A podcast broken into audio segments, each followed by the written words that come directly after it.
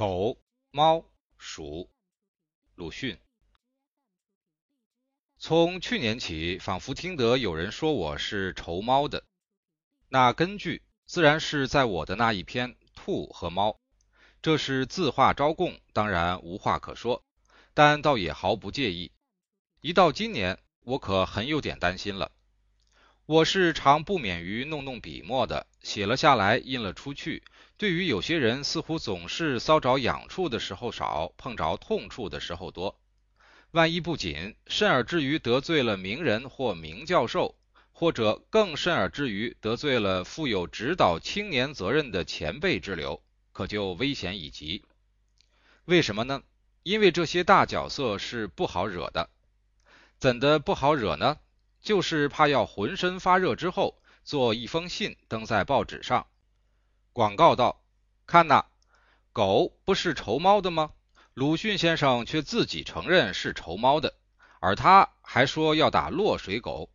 这逻辑的奥义，即在用我的话来证明我倒是狗。于是，而凡有言说，全都根本推翻。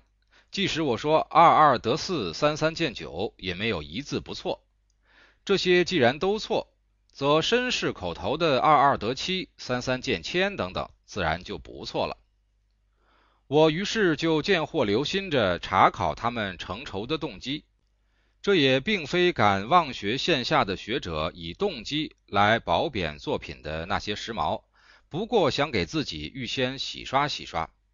据我想，这在动物心理学家是用不着费什么力气的。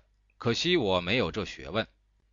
后来，在谭哈特博士的《自然史底国民童话》里，总算发现了那原因了。据说是这么一回事：动物们因为要商议要事，开了一个会议。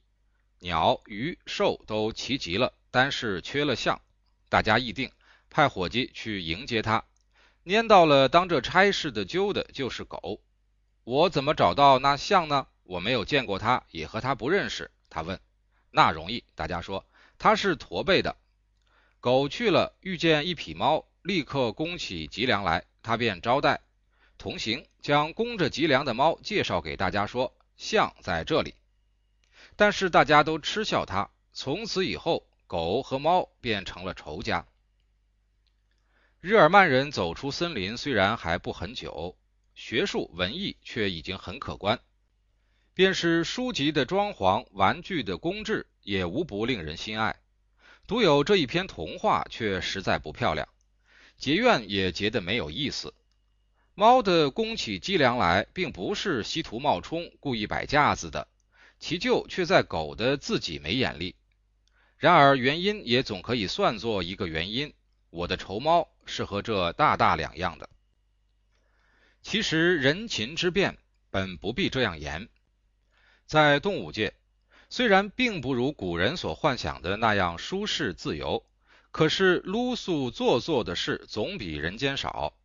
他们适性认情，对就对，错就错，不说一句分辨话。虫蛆也许是不干净的，但他们并没有自命清高。智禽猛兽以较弱的动物为饵，不妨说是凶残的吧，但他们从来就没有竖过公理正义的旗子。使牺牲者直到被吃的时候为止，还是一味佩服赞叹他们。人呢，能直立了，自然是一大进步；能说话了，自然又是一大进步；能写字作文了，自然又是一大进步。然而也就堕落，因为那时也开始了说空话。说空话尚无不可，甚至于连自己也不知道说着违心之论，则对于只能嚎叫的动物，实在免不得。言后有扭捏。假使真有一位一视同仁的造物主高高在上，那么对于人类的这些小聪明，也许倒以为多事。正如我们在万生园里看见猴子翻筋斗，母象请安，虽然往往破颜一笑，但同时也觉得不舒服，甚至于感到悲哀，以为这些多余的聪明，倒不如没有的好吧。然而，既经为人，便也只好党同伐异，学着人们的说话，随俗来谈一谈，变一变了。现在说起我仇猫的原因来，自己觉得是理由充足，而且光明正大的。一，它的性情就和别的猛兽不同，凡捕食雀鼠，总不肯一口咬死，定要尽情玩弄，放走又捉住，捉住又放走，直待自己玩厌了，这才吃下去。颇与人们的幸灾乐祸、慢慢的折磨弱者的坏脾气相同。二，他不是和狮虎同族的吗？可是有这么一副媚态，但这也许是限于天分之故吧。假使他的身材比现在大十倍，那就真不知道他所取的是怎么一种态度。然而这些口实仿佛又是现在提起笔来的时候添出来的，虽然也像是当时涌上心来的理由。要说的可靠一点，或者倒不如说，不过因为他们配合时候的嚎叫手续竟有这么繁重，闹得别人心烦，尤其是夜间要看书、睡觉的时候。当这些时候，我便要用长竹竿去攻击他们。狗们在大道上配合时，常有闲汉拿了木棍痛打。我曾见大伯吕埃尔的一张铜版画上也画着这回事。可见这样的举动是中外古今一致的。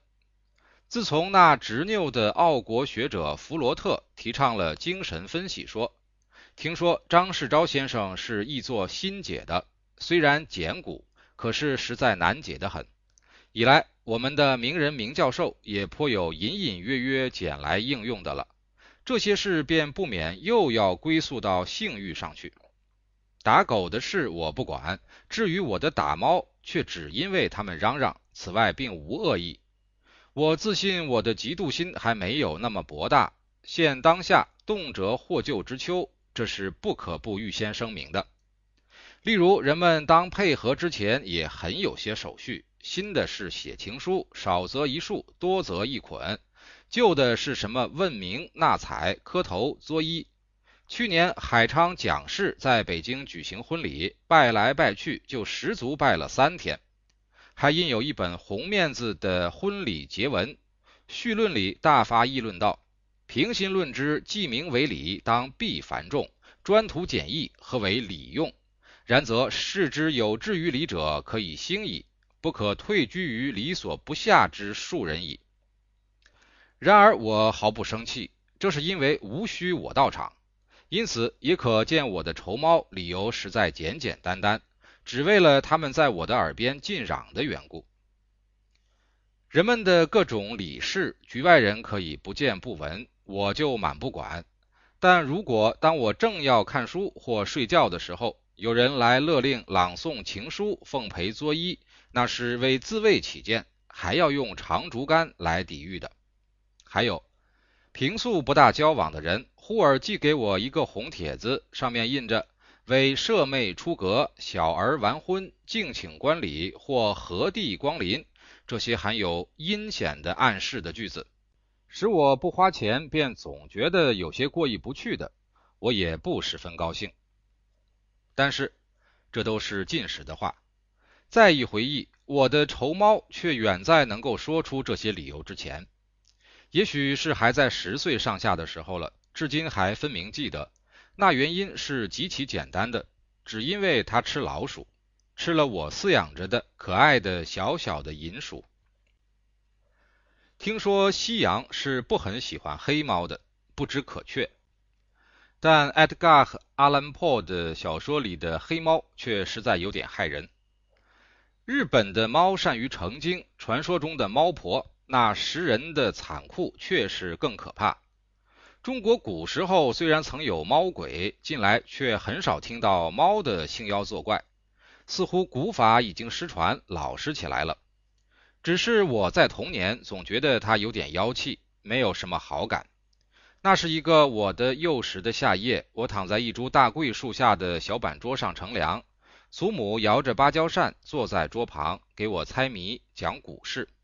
忽然，桂树上沙沙的有直爪的爬搔声。一对闪闪的眼睛在暗中随声而下，使我吃惊，也将祖母讲着的话打断，另讲猫的故事了。你知道吗？猫是老虎的先生。他说：“小孩子怎么会知道呢？猫是老虎的师傅。老虎本来是什么也不会的，就投到猫的门下来，猫就教给他扑的方法、捉的方法、吃的方法，像自己的捉老鼠一样。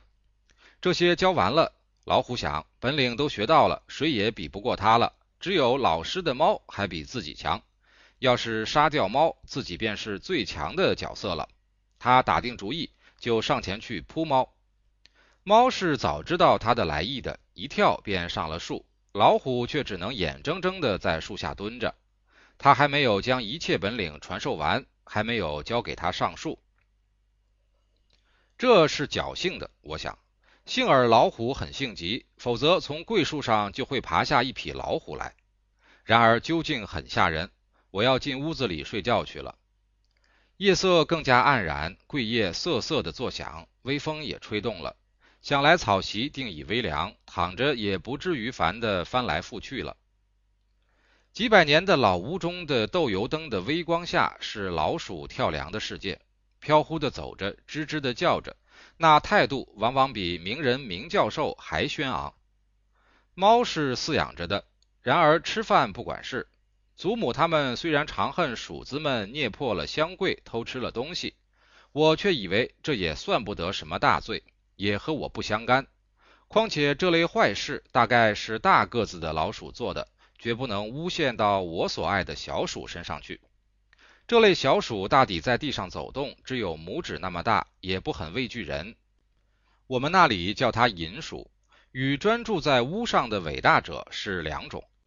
我的床前就贴着两张花纸，一是八戒招赘，满纸长嘴大耳，我以为不甚雅观；别的一张老鼠成亲，却可爱。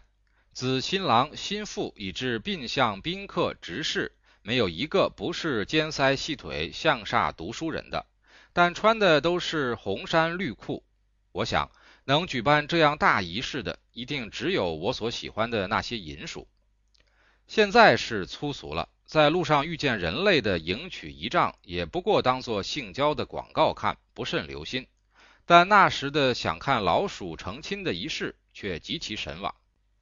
即使像海昌蒋氏似的连拜三夜，怕也未必会看得心烦。正月十四的夜，是我不肯轻易便睡，等候他们的仪仗从床下出来的夜。然而，仍然只看见几个光着身子的银鼠在地面游行，不像正在办着喜事。直到我熬不住了，样样睡去，一睁眼却已经天明，到了灯节了。也许鼠族的婚仪不但不分请帖来收罗贺礼，虽是真的观礼，也绝对不欢迎的吧？我想，这是他们向来的习惯，无法抗议的。老鼠的大敌其实并不是猫，春后。你听到它喳喳喳喳喳的叫着，大家称为老鼠数铜钱的，便知道它的可怕的屠伯已经光临了。这声音是表现绝望的、惊恐的。虽然遇见猫还不至于这样叫，猫自然也可怕，但老鼠只要窜进一个小洞去，它就奈何不得，逃命的机会还很多。独有那可怕的图伯蛇，身体是细长的。圆径和鼠子差不多，凡鼠子能到的地方，它也能到，追逐的时间也格外长，而且万难幸免。当数钱的时候，大概是已经没有第二步办法的了。有一回，我就听得一间空屋里有着这种数钱的声音，推门进去，一条蛇伏在横梁上，看地上躺着一匹银鼠，口角流血，但两肋还是一起一落的。取来给躺在一个纸盒子里，大半天竟醒过来了，渐渐的能够饮食行走，到第二日似乎就复了原，但是不逃走，放在地上也时时跑到人面前来，而且圆腿而上，一直爬到西科，给放在饭桌上，便捡吃些菜渣，舔舔碗沿；放在我的书桌上，则从容的游行，看见砚台便舔吃了盐着的墨汁。这使我非常惊喜了。我听父亲说过，中国有一种墨猴，只有拇指一般大，全身的毛是漆黑而且发亮的。它睡在笔筒里，一听到研墨便跳出来，等着。等到人写完字，套上笔，就舔尽了砚上的余墨，仍旧跳进笔筒里去了。我就极愿意有这样的一个墨猴，可是得不到。问哪里有，哪里买的呢？谁也不知道。为情聊胜无，这银鼠总可以算是我的墨猴了吧？虽然它舔吃墨汁，并不一定肯等到我写完字。现在已经记不分明，这样的大约有一两月。有一天，我忽然感到寂寞了。真所谓若有所失。我的银鼠是常在眼前游行的，或桌上，或地上，而这一日却大半天没有见。大家吃午饭了，也不见它走出来。平时是一定出现的。我在等着，在等它一半天，然而仍然没有见。常妈妈，一个一向带领我的女工。也许是以为我等得太苦了吧，轻轻的来告诉我一句话，这即刻使我愤怒而且悲哀，决心和猫们为敌。他说：“银鼠是昨天晚上被猫吃去了。”当我失掉了所爱的，心中有着空虚时，我要填充以报仇的恶念。我的报仇就从家里饲养着的一匹花猫起手，逐渐推广，至于凡所遇见的猪猫。最先不过是追赶袭击，后来却愈加巧妙了，能飞石击中他们的头，或诱入空屋里面，打得他垂头丧气。这作战继续的颇长久，此后似乎猫都不来近我了。但对于他们，纵使怎样战胜，大约也算不得一个英雄。况且中国毕生和猫打仗的人也未必多，所以一切韬略战绩还是全部省略了吧。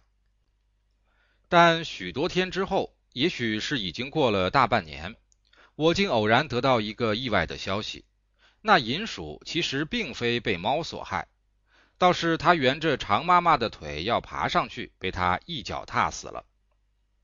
这却是先前所没有料到的。现在我已经记不清当时是怎样一个感想，但和猫的感情却终于没有融合。到了北京，还因为它伤害了兔的儿女们。便旧戏夹新弦，使出更辣的辣手，仇猫的画饼也从此传扬开来。然而在现在，这些早已是过去的事了。我已经改变态度，对猫颇为客气。倘其万不得已，则赶走而已，绝不打伤它们，更何况杀害。这是我近几年的进步，经验既多，一旦大悟，知道猫的偷鱼肉、拖小鸡、深夜大叫，人们自然十之九是憎恶的。而这憎恶是在猫身上。假如我出尔为人们驱除这憎恶，打伤或杀害了它，它便立刻变为可怜，那憎恶倒移在我身上了。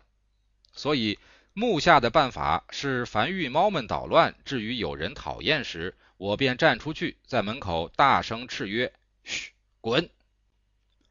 小小平静，寄回书房，这样就常保着玉汝保家的资格。其实这方法，中国的官兵就常在实做的。他们总不肯扫清土匪或扑灭敌人，因为这么一来就要不被重视，甚至于因失其用处而被裁汰。我想，如果能将这方法推广应用，我大概也总渴望成为所谓指导青年的前辈的吧。但现下也还未决心实践，正在研究而且推敲。一九二六年二月二十一日，